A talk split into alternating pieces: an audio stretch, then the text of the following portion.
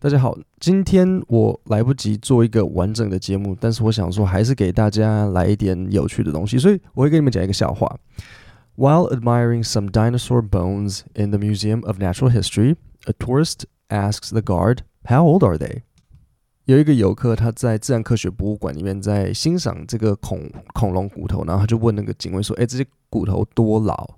The guard replies, "They are seventy-three million, four years, and six months old."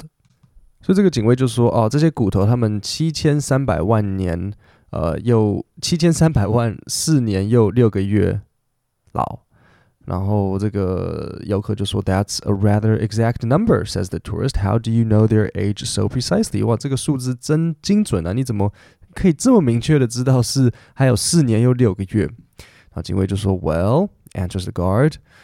When I first started, the dinosaur bones were 73 million years old when I started working here. And that was four and a half years ago.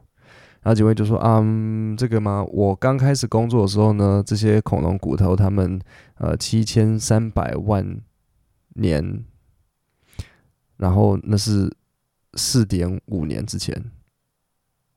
OK，所以他就说这些恐龙骨头，我刚开始工作的时候呢，那时候他们说是。”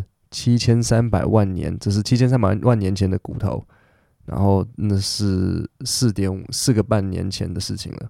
OK，今天我们的笑话就到这里，那我们星期五见，谢谢大家。